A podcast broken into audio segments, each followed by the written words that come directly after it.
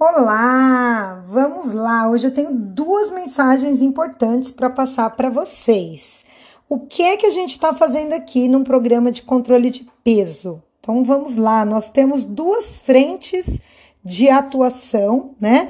A gente tem dois controles para realizar para que nosso peso desça.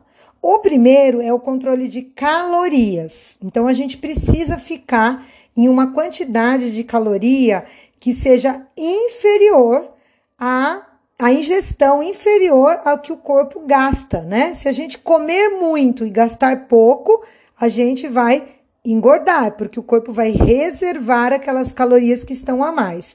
Se a gente comer menos e gastar mais, a gente vai estar em déficit calórico, e é isso que a gente quer.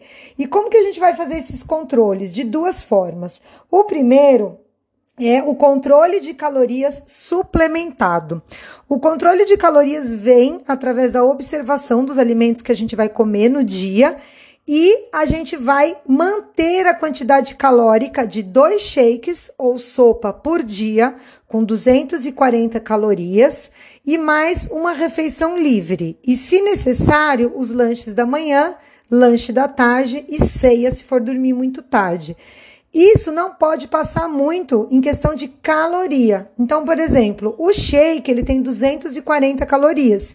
Se você fizer um shake no café da manhã e um shake na janta, você vai estar tá fazendo, para a gente arredondar a conta, 500 calorias. E o restante, em torno de 700 a 1000 calorias, precisam vir da alimentação. Então, da refeição principal e dos lanches. Se você passar muito dessa quantidade ou não fizer atividade física e comer uma quantidade de caloria muito maior, né, do que 1.200 a 1.500 calorias, você não vai perder peso.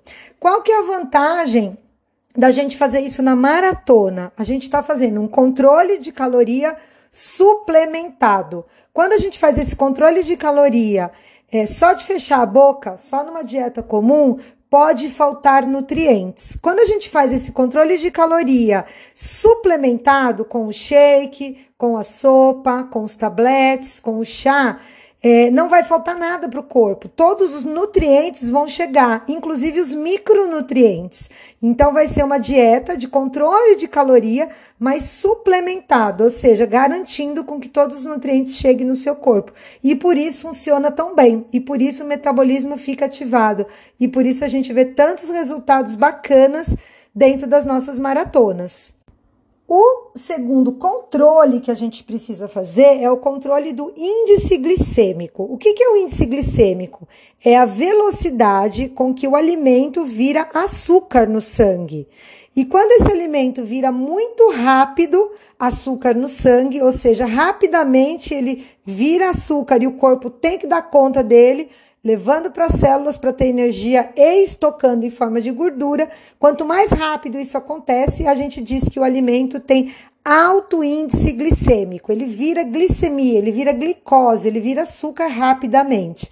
Quando um alimento tem um índice glicêmico baixo, quer dizer que ele é metabolizado lentamente. A partir do momento que você come, ele vai muito lentamente é, virando açúcar. E, portanto, o corpo tem tempo para usar esse açúcar e não precisa estocar em forma de gordura. Então, o segundo controle que a gente precisa fazer é de índice glicêmico. E como que a gente faz esse controle? Escolhendo os alimentos. A gente precisa escolher naquela listinha de pode e não pode, que é a lista de orientação de alimentos que a gente fornece no início da maratona Naquela lista estão é, presentes os alimentos com baixo índice glicêmico, ou seja, alimentos que não vão virar açúcar rapidamente no sangue. Para que a gente perca peso e seu corpo vá na gordura, pegar essa gordurinha e usar ela como fonte de energia, a gente precisa diminuir a entrada de açúcar rápido no sangue. Porque pensa comigo rapidamente, se o corpo tiver o açúcar que entra, ele vai usar esse açúcar. Porque o açúcar estocado tem um trabalho para o corpo degradar. Ele vai ter que ir na gordura, degradar a gordura e transformá-la em energia. Então, se a gente não para de colocar alimento de alto índice glicêmico, o corpo não vai na gordura estocada, na pancinha, vamos falar assim para ficar fácil, na gordurinha, no pânceps, e ele não usa isso e a gente não percebe o emagrecimento. Então, hoje a gente sabe que o emagrecimento está ligado ao índice glicêmico, né? A eficiência da insulina e o índice glicêmico. E é por isso que você precisa seguir os alimentos da lista, em especial se você está na fase 1, que é a fase inicial, a fase de detox, que vai ser em geral de uma a três maratonas. Então, é por isso que nessa lista não tem batata, não tem beterraba, não tem cenoura, que são alimentos saudáveis, deliciosos, só que são carboidratos mais simples, com pouca fibra e viram açúcar rapidamente. É bonito um prato cheio de batata, beterraba e cenoura? Sim. Parece um prato saudável, maravilhoso? Sim. Mas ele tem um índice glicêmico alto? Sim, o índice glicêmico é muito alto. Então, quando você come, ele vira açúcar rapidamente no sangue. Isso não vai ajudar para o corpo usar o estoque de gordura. A gente não vai conseguir ativar o metabolismo de queima. Então, é muito importante que você use a lista do pode e não pode. Às vezes você está comendo saudável, mas não está perdendo peso.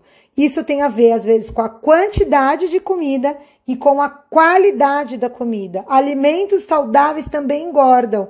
E agora, nesse momento, a gente quer dois controles: controle de caloria, então fica de olho na sua refeição livre e nos seus lanches. Se eles forem muito calóricos, eles vão é, aumentar demais a caloria e a gente não vai conseguir o déficit calórico. E segundo, verifica os alimentos se eles não são alimentos de alto índice glicêmico. Como é que eu sei disso, Luciana? Com a lista que vocês recebem. Quanto mais a, a, a, arrisca você seguir essa lista, melhor vai ser. Mais rápido você vai perder peso mais resultado você vai ter. E você vai, vai entrar na fase 2, que é a fase de queima de gordura.